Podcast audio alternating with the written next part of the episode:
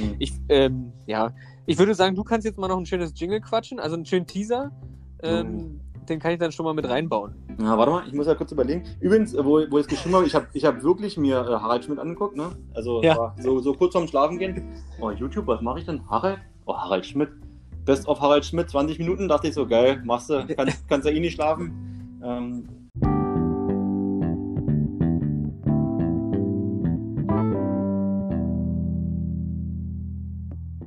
ja.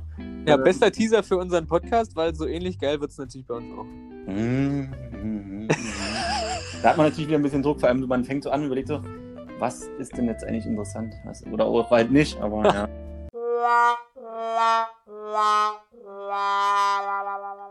Hi Florian, äh, Ja. Hier. Ich freue mich auf jeden Fall, dass wir diese, äh, diese Plattform hier nehmen und äh, ich bin voll gespannt, was wir äh, da erleben, was wir uns austauschen, wo jeder aus seinen Erfahrungen was irgendwie erzählt oder halt auch nicht. Ja. Und wie man sich dann halt wiedererkennt. Hör auf zu Ja. lachen, versaut. das ist super so, genau so muss das sein.